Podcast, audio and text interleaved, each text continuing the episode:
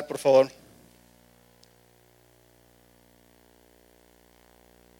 Le invito a que abra su Biblia en el libro de Génesis, capítulo 37. Y mientras lo hace, mientras lo tenemos en la pantalla, pues estoy muy contento porque pues en este domingo especial eh, está mi hermano Samuel aquí de Durango. Está aquí a mi lado derecho, como le dice la iglesia Roca de los Siglos. Amén. Fíjese que en muchas ocasiones le, me toca que él me presente. Llegó Melqui a la iglesia, mi hermano, y bueno, pues tengo la bendición de que hoy yo esté aquí arriba y yo lo pueda presentar aquí a la iglesia Roca de los Siglos. Este, eh, es una bendición que él esté aquí, ¿verdad? Como ustedes saben, pues por obvias razones no, no se ha podido hacer la, la, frontera está cerrada, ¿verdad? Y bueno, sin embargo, Dios permitió que Él esté aquí y, sabemos que Dios lo trajo con un propósito. Amén. Así como Él viene a ser de bendición a nuestras vidas, esta iglesia, yo sé que así mismo nosotros vamos y podemos ser de bendición para Él. Y bueno, yo estoy muy contento porque Él está aquí en esta mañana. Y bueno, vamos a, leer la primera cita bíblica. Eh, bueno, eh, vamos a basarnos en, la, vida, en la historia de José. Es una, esta es una historia muy larga muy interesante, pero vamos a tratar de, resumirla en esta mañana en cuatro aspectos o cuatro eh, bases para, para, para dejar este, este tema. Entonces, yo le he titulado este tema, La decisión está tomada. La vida de José, este, ahorita que la analicemos, si usted la conoce, sabe que estuvo lleno de mucho drama, de muchas cosas eh, malas que sucedieron, pero había una promesa de Dios, había un sueño que se le había dado a José.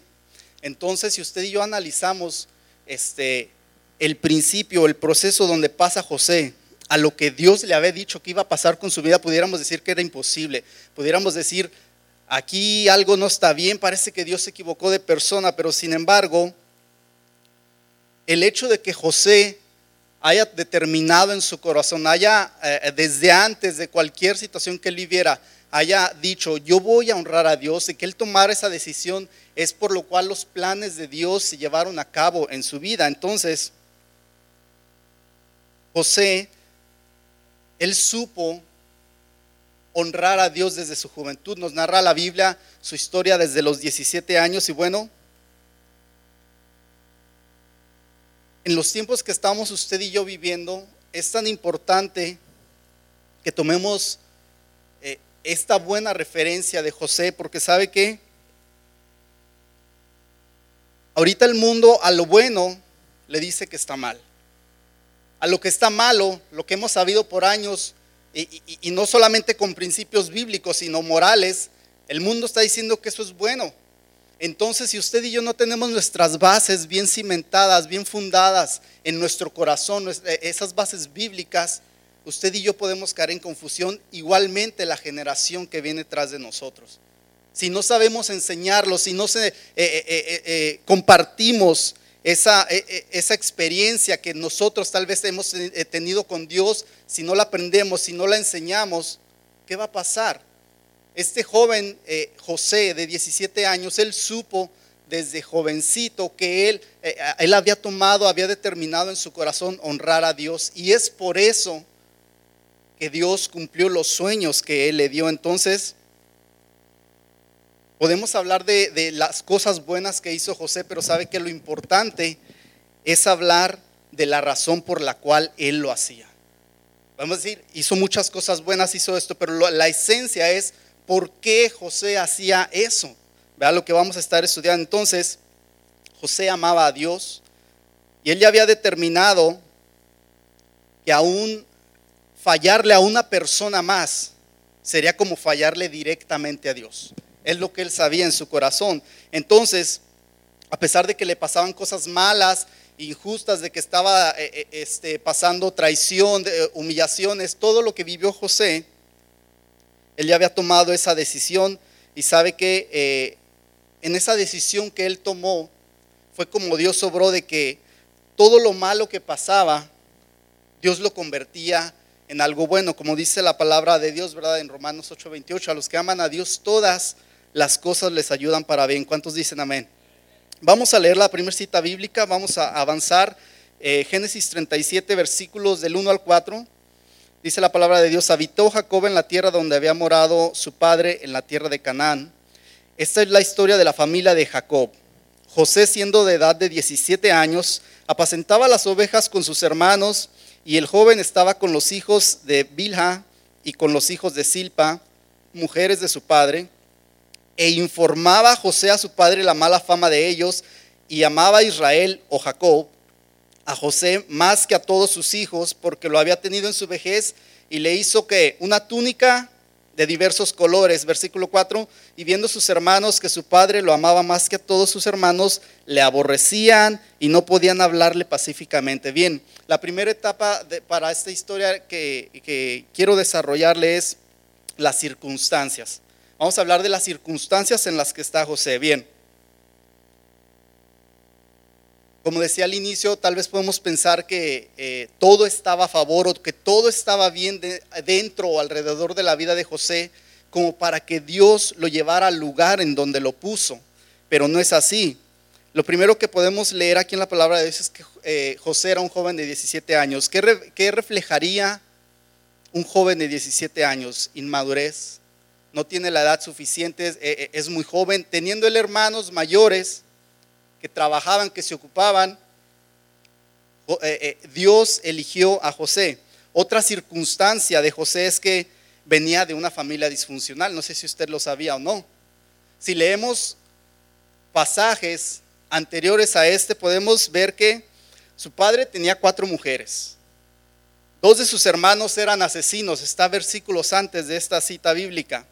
Otros cuatro de sus hermanos, dice que la palabra de Dios, tenían mala fama, y tal vez, eh, tal vez alguien pueda pensar, eh, mi situación, eh, estoy pasando por esto en mi familia, mi padre me dejó, mi, madre me abandonó, se divorciaron mis padres, cualquier situación, no me quieren, lo que sea, podemos ver que aún y en medio de esas aflicciones, José fue capaz de cumplir los sueños de Dios, porque cuando Dios le da un sueño a una persona, se mantiene uno firme en Dios, Dios se encarga de cumplir esos sueños, no, no por nuestras circunstancias. Si fuera por circunstancias, José no hubiera podido lograr esto. Entonces, otra circunstancia es que él era el hijo favorito de su padre, como dice aquí la palabra, y dice que lo tuvo en su vejez, ¿verdad? Entonces, aparte de eso, Dice que su padre lo puso de encargado de sus hermanos. Dice aquí la palabra de Dios que lo mandaba a checar, que le diera reporte cómo estaban sus hermanos. Entonces,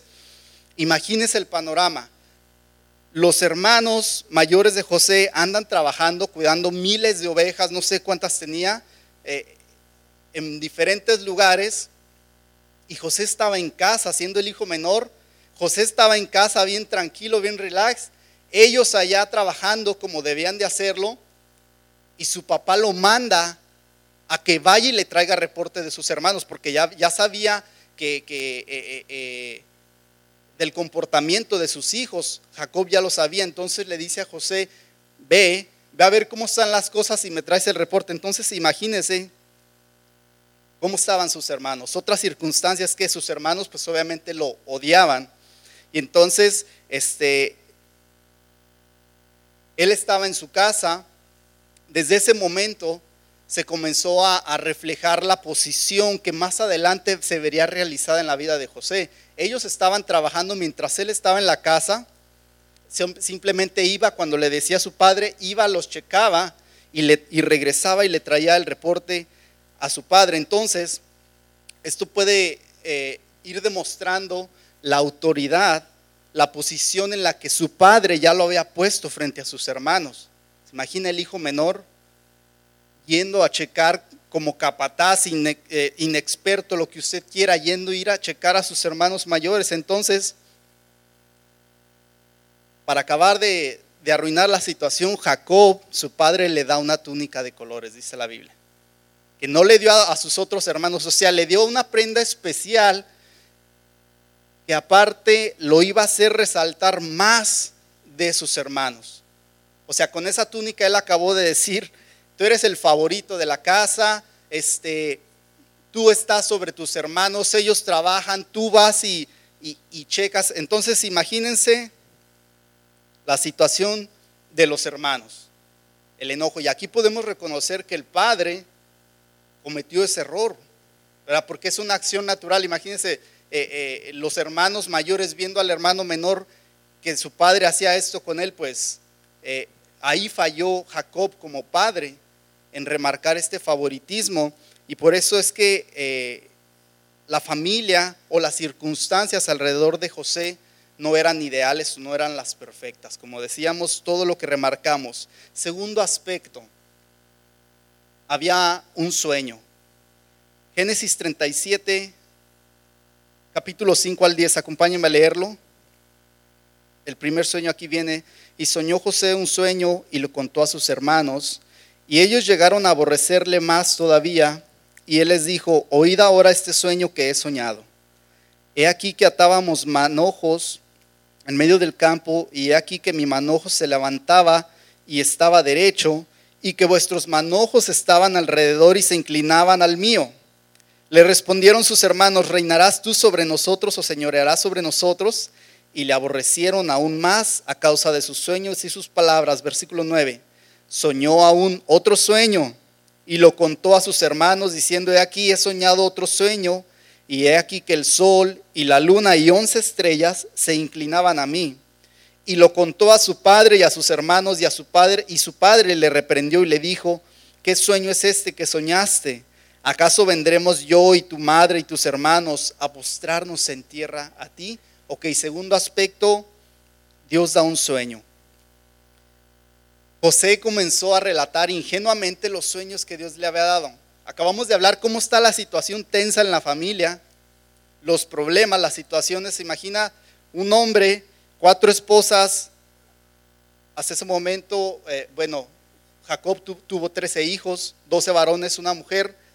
Imagínense la situación cómo estaba. Y luego que viene José, bien ingenuo, y les dicen, les cuenta, oigan, aquí no saben qué pasó. Acabo de tener un sueño donde había manojos de trigo y se inclinaban al mío. Me imagino a los hermanos bien emocionados, ¿verdad? yeah, bravo. No, pues claro que no, yo creo que ahí buscaron apedrearlo, darle unos coscorrones, ubícate, ¿verdad? ¿Qué te pasa? O sea, ¿cuál es tu problema? ¿Cómo estás diciendo que nosotros nos vamos a inclinar ante ti? Y no conforme con eso, José habla de su segundo sueño. Y bueno, en el segundo sueño, aparte de molestar a, sus hermanos, ahora eh, dice que su padre le reprendió. Entonces,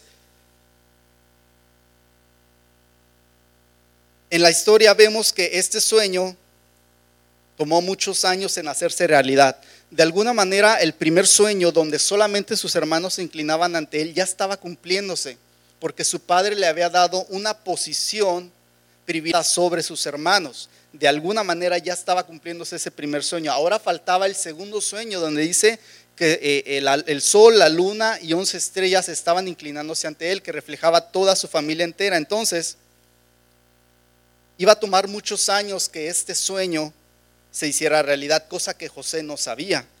Entonces, después de muchas dificultades y problemas, como está en la, eh, eh, en la historia, vemos que José no perdió su confianza y esta es una de las claves.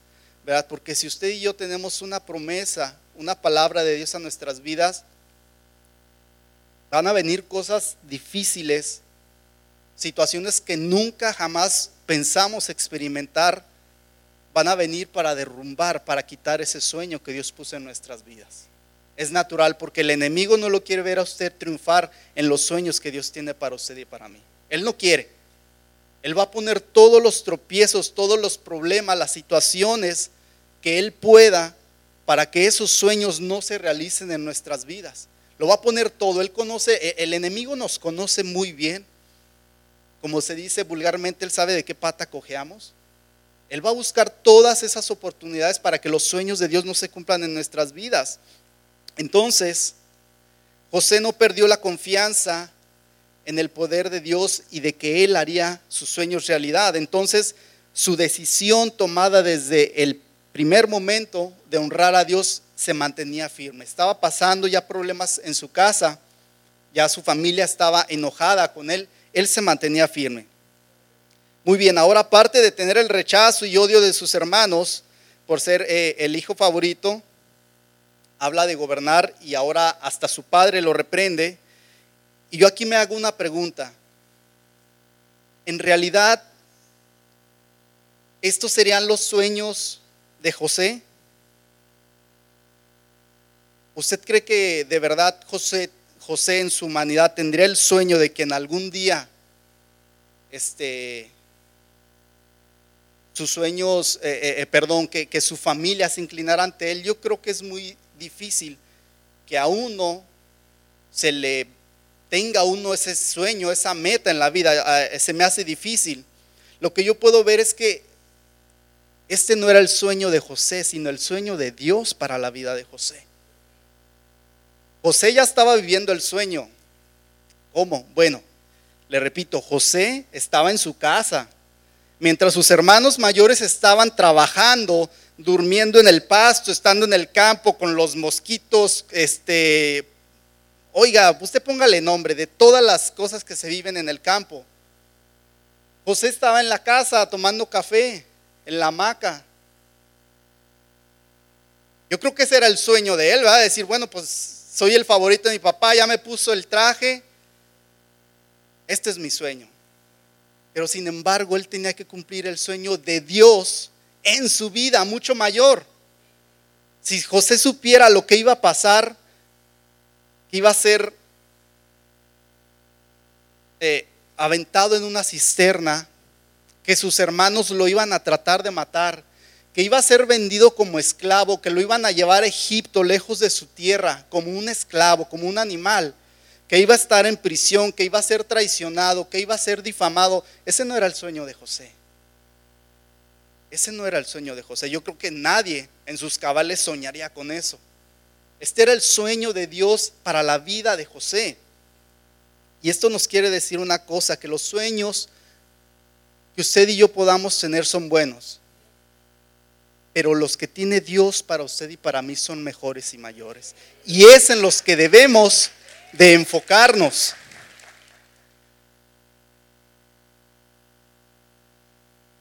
No podemos vivir nuestra vida enfocados en nuestros sueños, en nuestras metas personales. Tenemos que preguntarle a Dios, Señor, ¿cuáles son los sueños que tú tienes para mí? Y ya sabemos que esto puede incluir pasar por dificultades, por aflicción, por traición, por problemas, porque así lo vivió José. Es un proceso, ¿verdad? El tercer aspecto para desarrollar esta historia es el proceso. Ya vimos las circunstancias en las que estaba José, el sueño que se le da a José. Ahora vamos a ver el proceso. Génesis 37, versículo 12 al 28. Acompáñame a leerlo, por favor. Después fueron sus hermanos a apacentar las ovejas de su padre en Siquem. Y dijo Israel a José: Tus hermanos apacentan las ovejas en Siquem. Ve ven y te enviaré a ellos. Y él respondió, heme aquí. E Israel le dijo, ve ahora, mira cómo están tus hermanos y cómo están las ovejas, y tráeme la respuesta. Y lo envió del valle de Hebrón y llegó a Siquem. Y lo halló un hombre andando él errante por el campo y le preguntó a aquel hombre diciendo, ¿qué buscas? José respondió, busco a mis hermanos, te ruego que me muestres dónde están apacentando. Aquel hombre le respondió, se han ido de aquí y yo les he, oído decir, vamos a Dotán. Entonces José perdón, fue tras sus hermanos y los halló en Dotán. Versículo 18. Cuando ellos lo vieron de lejos, antes de que llegara de cerca a ellos, conspiraron contra él para matarle y dijeron el uno, a, el uno a otro, he aquí viene el soñador. Ahora pues venid y matémosle y echémosle en una cisterna y diremos, alguna mala bestia lo devoró y veremos qué será de sus sueños. Versículo 21, cuando Rubén oyó esto, lo libró de, sus manos y dijo, no lo matemos. Y les dijo Rubén, no derraméis sangre, echadlo en esta, en esta cisterna que está en el desierto y no pongáis mano en él por librarlo así de sus manos para hacerlo volver a su padre. Versículo 23, sucedió pues, cuando llegó José a sus hermanos, ellos quitaron su túnica, la túnica de colores que tenía sobre él, y le tomaron y le echaron en la cisterna, pero la cisterna estaba vacía no había agua en ella. y se sentaron a comer pan, y alzando los ojos miraron, y aquí una compañía de ismaelitas venía de Galat, y camellos traían aromas, bálsamo y mirra, e, e, e iban a llevarlo a Egipto. Versículo 26. Entonces Judá dijo a sus hermanos, ¿qué provecho hay que matemos a nuestro hermano y encubramos su muerte? Venid y vendámosle a los ismaelitas y no sea nuestra mano sobre él, porque él es nuestro hermano, nuestra propia carne. Y sus hermanos convinieron con él. Y cuando pasaban los madianitas mercaderes, sacaron ellos a, José de la cisterna y le trajeron arriba y le vendieron a los ismaelitas por 20 piezas de plata y llevaron a José a Egipto. Aquí comienza el proceso de José. José un día, obedeciendo a su padre, le dice, ve y checa a tus hermanos, va y checa donde deberían de estar, ya no están ahí, pregunta, ¿dónde se fueron mis hermanos con el montón de ovejas de mi papá también? Se fueron para allá, va para allá donde le indican. Dice la Biblia que sus hermanos lograron ver lo que venía de lejos. ¿Y usted sabe por qué? Pues porque traía una tunicota que nomás se le veían los dedos y los tobillos de colores Imagínense, ser imperdible, ¿ah? ni siquiera para camuflajearse ahí entre los árboles o algo. No, no, no, o sea, yo creo venía ya por la prisión y, ahí viene este, ahí se ven los colores reflejándose en su ropa. Entonces, tuvieron tiempo de planear qué hacer sus hermanos. Dije, ahí viene el que se siente capataz, el que dice que nos vamos a inclinar ante él. Ahí viene, vamos a matarle, ya estuvo bueno. Vamos a ver hasta dónde llegan sus sueños. Eso fue lo que dijeron sus hermanos. Para librarse de su autoridad que su padre había puesto sobre él. También los hermanos pensaban que José, al escuchar ese sueño, que solamente José iba a estar como capataz o mayordomo de ellos ahí en casa de su padre. Ellos no conocían el plan de Dios que no solamente iba a estar sobre ellos, sobre su padre, sino sobre toda la nación de Egipto. ¡Wow! ¡Qué tremendo! Ni los hermanos esperaban ese sueño, la magnitud de ese sueño. Ahora, hablando del proceso que pasa José, ¿qué pasa? Le quitan primero su túnica. ¿Por qué hacen esto? Bueno, es algo que lo distinguía desde lejos. De entre, hubiera un montón de gente o sus hermanos y y, las esposas de su padre, lo que sea, resaltaba a José. Entonces, esa túnica no solo significaba que era el hijo favorito, sino significaba autoridad sobre sus hermanos, porque tenía una túnica que era única, nadie más la tenía, solamente él y su padre se la había hecho especialmente para él. Entonces, lo primero que hacen es que le quitan esa autoridad. La agarran, presta para acá. Con que nuestro padre te dio esto, vea que eres el favorito, esto demuestra que eres el favorito, que tienes autoridad para nosotros, es lo primero que hacen, le quitan su túnica. Segunda cosa que le pasa en el proceso a José, lo arrojan a una cisterna. Entonces, ah, intentando matarlo, lo avientan a una cisterna. No tenía agua, yo creo tal vez pensaron que se iba a ahogar en esa cisterna de cansarse de estar nadando, pero se dan cuenta que no tiene agua. Entonces, bueno, José eh, cae dentro de esa cisterna, no muere, no sabemos qué tan profunda es esa cisterna, pero imagínense, para, para sacar agua en el desierto, bueno, queda José vivo dentro de la cisterna y qué dice la palabra que ellos hacen los hermanos. Corrieron a ver, híjole, la regamos, no. Se sentaron a tomar picnic. La palabra de Dios. Dice, se sentaron a comer. Imagínense cómo estaban las intenciones, los sentimientos de sus hermanos contra José. O sea, era algo serio, no era de tal vez como muchos problemas familiares que en alguna ocasión pudiéramos ver o vivir, decir, este, pues e, estos dos están enojados y no se hablan, ¿verdad? tienen una semana sin verse, tienen un mes. No, no, no. O sea, los hermanos de José lo acababan de tirar en una cisterna para matarlo.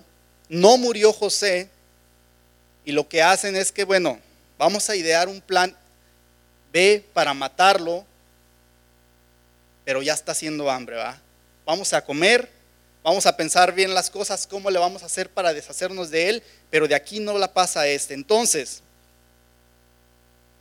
lo que hacen es que lo venden como esclavo. Imagínense eh, ser vendido como un animal, como un objeto. Eso fue a lo que eh, José empezó a vivir.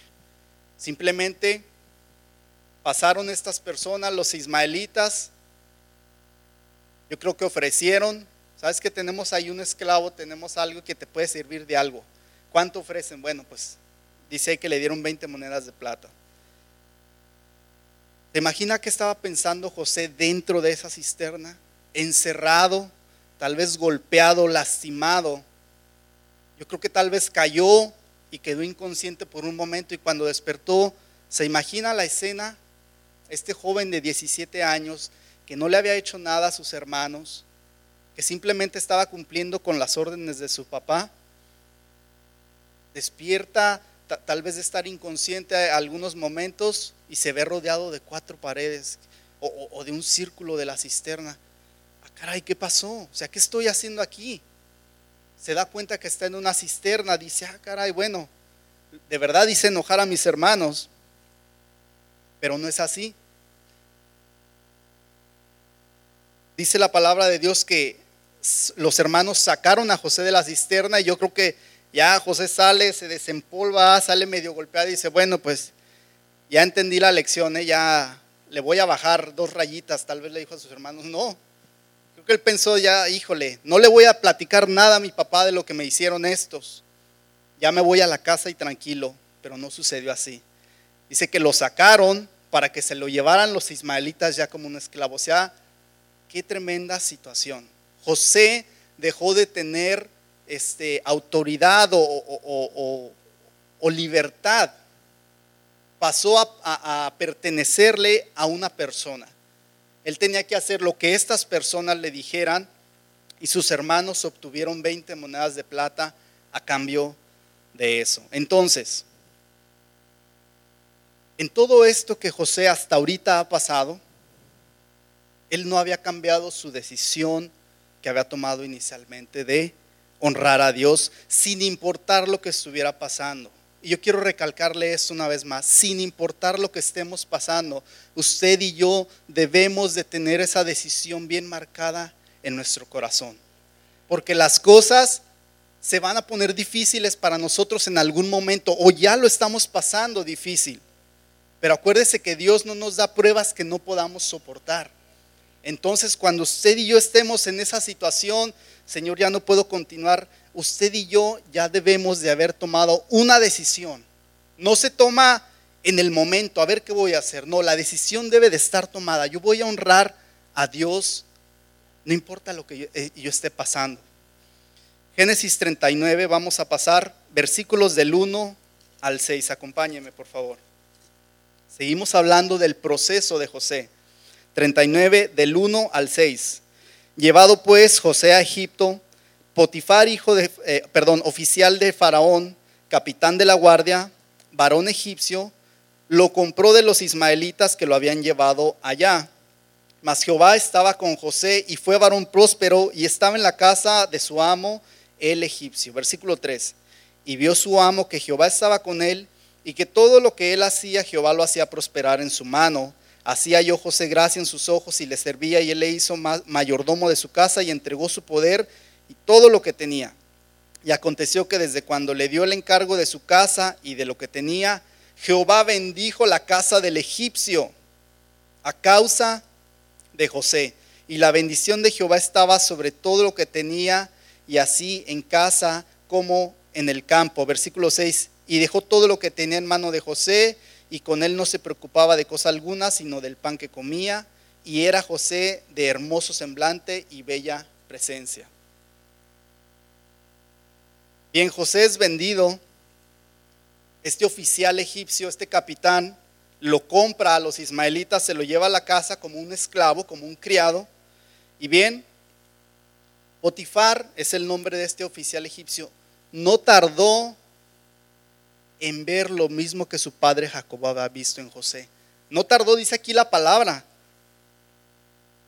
Él vio lo mismo que su padre Jacob había visto. que vio? Vio su diligencia, vio que era José era, digno de confianza, vio que eh, tenía una habilidad para administrar. y lo hizo mayordomo de su casa. Entonces, en ese proceso que José está pasando como un esclavo, de ser querido, ah, de que lo querían matar sus hermanos, ¿ustedes creen que era normal que él tal vez cambiara su forma de ser? Yo creo que estaba en todo su derecho de, de, de, o sea, ser un esclavo, ser un buen esclavo, no, vea, pues e, eres un esclavo, o sea, no creo que vas a andar chiflando o limpiando o lo que te pongan a hacer, ¿verdad? Yo creo que vas a estar con un cargo, un, pesar en el corazón. Y bueno, Potifar vio todo lo bueno que su padre Jacob había visto en él y lo puso como mayordomo de toda su casa. Ahora, el favor y la gracia de Dios seguían presentes en la vida de José. Tal vez José pudo pensar que ya lo peor había pasado, ¿verdad? Bueno, ya fui vendido como esclavo, ahora trabajo para este hombre, Dios está bendiciendo la casa de este hombre, Él está contento conmigo, estoy a cargo de todo lo de este hombre. Bueno, ya nada puede pasar. Vamos a leer los versículos 7 y 9 del mismo capítulo. Aconteció después de esto que la mujer de su amo puso sus ojos en José y dijo, duerme conmigo. Y él no quiso y dijo a la mujer de su amo, he aquí que mi señor no se preocupa conmigo de lo que hay en casa y ha puesto en mi mano, eh, eh, en mi mano todo lo que tiene. Versículo 9, no hay otro mayor que yo en esta casa y ninguna cosa me ha sido reservada sino a ti, por cuanto eh, tú eres su mujer. Entonces dice José, ¿cómo pues haría yo esto, este grande mal y pecaría contra Dios? Es lo que mencionábamos hace rato. Él no dice, ¿cómo voy a a fallarle, a pecar contra Potifar. No, no, no. Él sabía que pecar sexualmente con esta mujer, fallarle a, una, a aquel que era su amo, a que le había dado confianza, él sabía que eso era pecar directamente contra Dios. Y es por eso que ahí está la esencia de lo que José tenía en su corazón. Él sabía que el pecado que él cometiera era cometerlo directamente contra Dios. Es por eso que la decisión que José tomó ya estaba tomada desde antes de tiempo. Yo no creo, imagínense la situación, narra aquí los pasajes de la Biblia más adelante, que esta mujer eh, eh, eh, no una vez, sino en varias ocasiones le seducía, le decía, ven, acuéstate conmigo. E incluso en la última ocasión dice que lo agarró por su ropa, le quitó la ropa a la mujer y José salió huyendo y esta mujer se quedó con su ropa en sus manos. Entonces, le repito una vez más, José ya había tomado la decisión. La decisión de no adulterar con esta mujer no la tomó en ese momento, de que ella estuviera aquí hablando cerca de él, de que le hubiera quitado la ropa, no dijo aquí, híjole, lo voy a hacer o no lo voy a hacer. No, antes de que todo esto pasara, José ya había tomado la decisión. Yo voy a honrar a Dios, no importa la situación que yo vaya a pasar. Eso marca la diferencia en nuestras vidas. No podemos tomar la decisión según la situación, según esté tensa, no esté tan tensa. No podemos tomar la decisión en ese momento porque nuestra carne va a ganar. Nuestras concupiscencias van a ceder, nos van a derrumbar y al último vas a terminar, Señor, ¿por qué hice esto? La decisión la debemos de tomar desde antes. Debemos de ser, sabios. Entonces, vamos a avanzar rápidamente. Todo este proceso que hemos analizado en la vida de José nos demuestra una cosa, que las intenciones perversas del hombre no pueden cambiar ni afectar los planes de Dios. Todo lo que nos pase a usted y a mí, sea por la familia, sea por el trabajo, sea eh, eh, eh, este, por donde usted le quiera llamar, Ninguna de esas situaciones que, vengan a nosotros podrán afectar los sueños de Dios para nuestras vidas si usted y yo estamos firmes, si tenemos ya tomada la decisión de honrar a Dios. Y mire cómo cambia la situación de José. Ahora eh, eh, José pasó de ser el hijo favorito de Jacob, pasó a ser el esclavo favorito después de ser un esclavo favorito, ahora, fue el mayordomo favorito de Potifar, que dice que lo puso para que manejara toda su casa. Cómo el favor de Dios se puede ver y, y se mueve a través de nuestras vidas, aún en la peor de nuestras circunstancias. Vamos a ver el favor de Dios en nuestras vidas. ¿Cuántos dicen amén? Último aspecto, última parte, el cumplimiento. Ya hemos visto las circunstancias, el sueño dado por Dios, el proceso que pasó José. Ahora vamos a ver el cumplimiento. Génesis 41, versículo 9 al 16. Acompáñeme a leerlo. Génesis capítulo 41, del 9 al 16. Entonces el jefe de los coperos habló a Faraón diciendo, me acuerdo hoy de mis faltas. Cuando Faraón se enojó contra sus siervos, nos echó a la prisión a la casa del capitán de la guardia Milla, el jefe de los panaderos, y él y yo tuvimos un sueño en la misma noche, y cada sueño tenía su propio significado. Estaba allí con nosotros un joven hebreo, siervo del capitán de la guardia, o sea, Potifar, y se lo contamos y este joven nos interpretó nuestros sueños y declaró a cada uno conforme a su sueño. Y aconteció que como él nos lo interpretó, así fue. Yo fui restablecido en mi puesto y el otro fue colgado. Conocemos la historia. Versículo 14. Entonces Faraón envió y llamó a José y lo sacaron apresuradamente de la cárcel. José se afeitó, se mudó su ropa y vino a Faraón. Y dijo Faraón a José, yo he tenido un sueño y no hay quien lo interprete, mas he oído decir de ti que oyes sueños para interpretarlos. Versículo 16.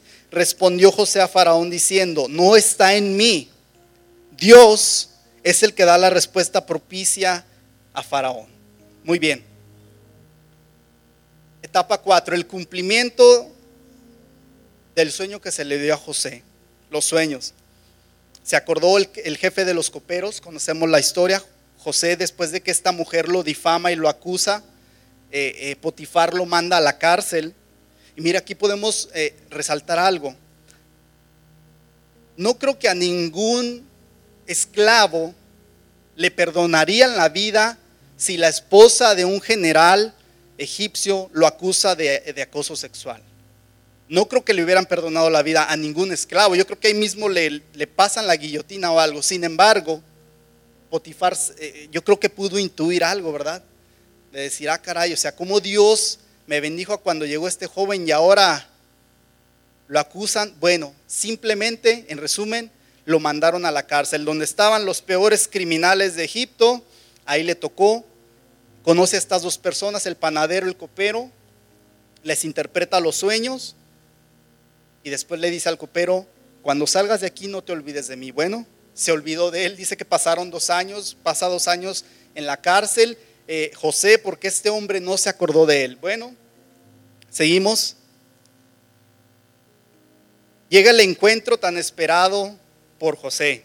El faraón lo mandó llamar porque José le encargó al copero, le dice, háblale de mí al faraón, dile que estoy aquí, ¿verdad? Eh, después de dos años se llega ese momento, ese encuentro. Aún en ese encuentro José no se olvidó de honrar a Dios. En el versículo 16, y vamos a volver a leerlo, por favor, versículo 16. Respondió José a Faraón diciendo, no está en mí, Dios será el que dé respuesta propicia a Faraón. Yo me pongo a pensar, José está esperando este momento, después de estar dos años en la cárcel, acusado injustamente, ¿cómo saldría una persona normal? cuando le dicen, ok, tú querías ver a Faraón, ahorita te está mandando a llamar. ¿Cómo saldría José? Yo, pienso que muchos, tal vez yo, yo hubiera salido, híjole, pues ahora es cuando va, dice que se afeitó, que se arregló y fue y se presentó y le dice Faraón, ok, con que tú interpretas sueños, pues hay que quedar bien con Faraón, ¿verdad? Es lo que he estado esperando por tanto tiempo. Eh, sí, Señor, eh, eh, aquí estoy, yo puedo interpretar tu sueño. No, no, no. José nunca perdió, nunca quitó sus pies de la tierra. Él dijo, no está en mí, sino Dios. Eh, qué tremendo. O sea, es el momento que está esperando para quedar bien con Faraón y él dice, no, yo no. Es Dios quien va a dar la respuesta. Ahora fíjese lo que pasa. Vamos a leer Génesis capítulo 41 del 37 al 43. Versículos 37 al 43 dice la palabra de Dios. El, asunto pareció bien a Faraón y a sus siervos después de que le dio eh, eh, la interpretación del sueño. Y dijo Faraón a sus siervos, ¿acaso hallaremos a otro hombre como este en quien, en quien esté el Espíritu de Dios? Y dijo Faraón a José, pues que Dios te ha dado saber todo esto, no hay entendido ni sabio como tú. Tú estarás sobre mi casa y por tu palabra se gobernará todo mi pueblo. Solamente en el trono seré yo mayor que tú. Dijo además Faraón a José, he aquí yo te he puesto sobre toda la tierra de Egipto. Entonces Faraón quitó su anillo del dedo de su mano y lo puso en la mano de José y lo hizo vestir de ropas de lino finísimo y puso un collar de oro en su cuello y lo hizo subir en su segundo carro y pregonaron delante de él doblar la rodilla y lo puso sobre toda la tierra de Egipto. Amén. Si le va a dar el aplauso, déselo al Señor. Amén. Que para Él es la gloria, es la honra. ¿Se acuerda que fue lo primero que hicieron sus hermanos antes de aventarlo a la cisterna? Cuando decidieron matar, lo que hicieron. Le quitaron su ropa, porque su ropa significaba la posición, el favoritismo de su padre, que él estaba sobre ellos. Y sin embargo aquí vemos que lo primero que hace Faraón, le quita, Faraón la máxima autoridad de Egipto se quita su anillo. El anillo representaba la autoridad máxima. Se lo quita, se lo pone en su mano, le hace vestirse de un lino finísimo. Yo no creo que la ropa que Jacob, la túnica que Jacob le hizo a José haya sido de lino finísimo, más fino que la que le puso Faraón a José. Y no, no obstante, le pone un collar de oro en su cuello lo que sus hermanos habían tratado de quitar a través y, habían querido derrumbar aún espiritualmente en su vida esa autoridad, ahora Faraón volvía a marcarla sobre él. No le dio una túnica de colores, le dio un anillo de oro, lo vestió de, eh, de una ropa fina, le puso un collar de oro y lo puso como autoridad máxima en Egipto. En Egipto, ya no en la casa de su padre, ya no eran las ovejas con sus hermanos, era la autoridad máxima en Egipto. Entonces, algo importante. ¿Usted cree que José tenía las capacidades de ser un gobernador, la gracia de Dios, todo eso? Nada más porque sí. No. El proceso preparó a José para ese momento. Ahí fue capacitado. Si José hubiera brincado de la cisterna a, a ser el segundo mayor en Egipto, no lo hubiera hecho igual tenía que pasar ese proceso difícil porque él iba a aprender a ser buen administrador, a ser buen mayordomo, a saber limpiar, a saber coordinar, a saber dirigir, a la gente. Era necesario que José pasara por esos años de aflicción. Es necesario el proceso que usted y yo pasamos. Es necesario. Nos lo quisiéramos brincar. Pero si queremos lograr el sueño que Dios tiene para nosotros, es necesario que lo pasemos. Nada más 13 años pasaron. Por cinco segundos, visualícese dónde estaba usted hace 13 años, cómo era usted. Yo todavía no me casaba, estaba estudiando en Houston o iba a ir a estudiar a Houston aproximadamente. ¿Dónde estaba usted hace 13 años? Bien. Ese lapso de 13 años los tuvo que pasar José de aflicción como un esclavo, en la cárcel, siendo difamado, siendo que él hacía las cosas bien, de alguna manera seguían viniendo a él cosas malas, cosas malas, y en medio de esas cosas malas siempre sale a Dios a levantarlo. Dice la palabra de Dios que Jehová estaba con él. Trece largos años, tenía 17 años cuando le dieron su túnica y tenía 30 años cuando Faraón lo, nombró el segundo, la segunda autoridad en Egipto. Muchas veces usted y yo vamos a querer que las cosas pasen rápido, ¿verdad? Que en cuestión de unas cuantas semanas o meses, la situación que estemos viviendo pase y, o bueno, Señor, ya para el próximo año, que ya las cosas estén bien.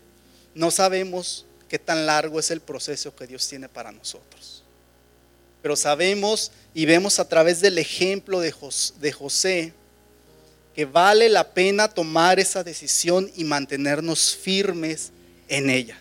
Vale la pena. Vale la pena. Si usted lo cree, dele un aplauso al Señor. Amén.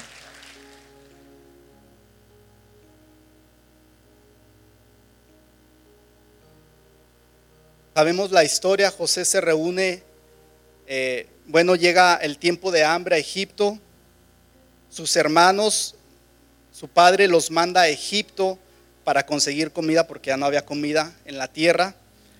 El, el capítulo 50, eh, versículo 20 dice, fíjese lo que les dice José a sus hermanos. Ustedes se propusieron hacerme mal, pero Dios dispuso todo para bien. Él me puso en este cargo para que yo pudiera salvar la vida de muchas personas, incluyéndolos a ustedes. Todo comenzó por lo que sus hermanos le hicieron.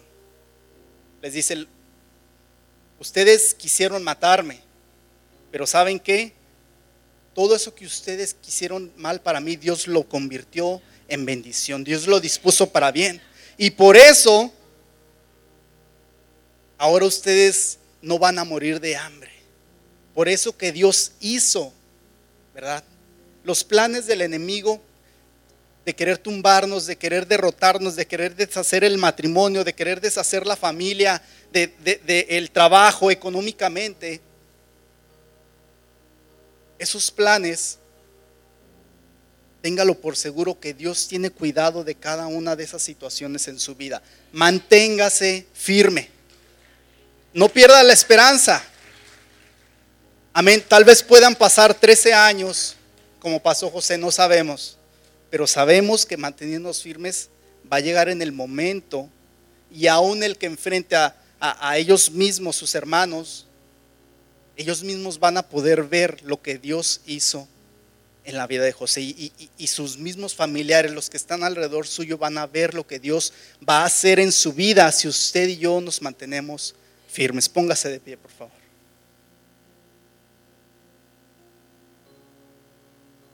Una historia muy tremenda, con mucha enseñanza, muy larga, pero que tenemos que llevar esa esencia, ese, eh, eh, ese centro de, de la enseñanza en José de que la decisión ya la había tomado. Le recuerdo una vez más, la decisión de no adulterar con esta mujer, la decisión de mantenerse fiel durante esos 13 años de esclavitud, de cárcel, no la tomó en ese momento, la tomó desde antes. Él dispuso en su corazón, él marcó, eh, puso ese sello en su corazón, yo voy a honrar a Dios, yo le voy a ser fiel, no importa qué tan mal la esté pasando. No podemos dejar de último momento tomar la decisión, porque hay grandes probabilidades de que nuestra carne va a ceder a ese pecado. Ahí donde está, incline su rostro. Si usted siente pasar al altar, hágalo. Vamos a orar solamente unos minutos. Este, eh, yo le invito a que hable con Dios. Si lo quiere hacer en su lugar, si lo quiere hacer en el altar, hable con Dios. Es muy importante que usted y yo tomemos esta decisión, porque esta decisión va a afectar nuestra vida, va a afectar la vida de nuestros hijos, los jóvenes que vienen tras de nosotros. Ahorita las trampas en el mundo están por todos lados. En las escuelas ya les van a enseñar todo lo que dice la palabra de Dios que está mal, se los van a enseñar como que está bien. Nosotros tenemos que estar bien cimentados en Dios, tenemos que estar bien fundados eh, eh, en nuestros principios morales, bíblicos, en la palabra de Dios para poder lograr vencer estas situaciones. Si usted está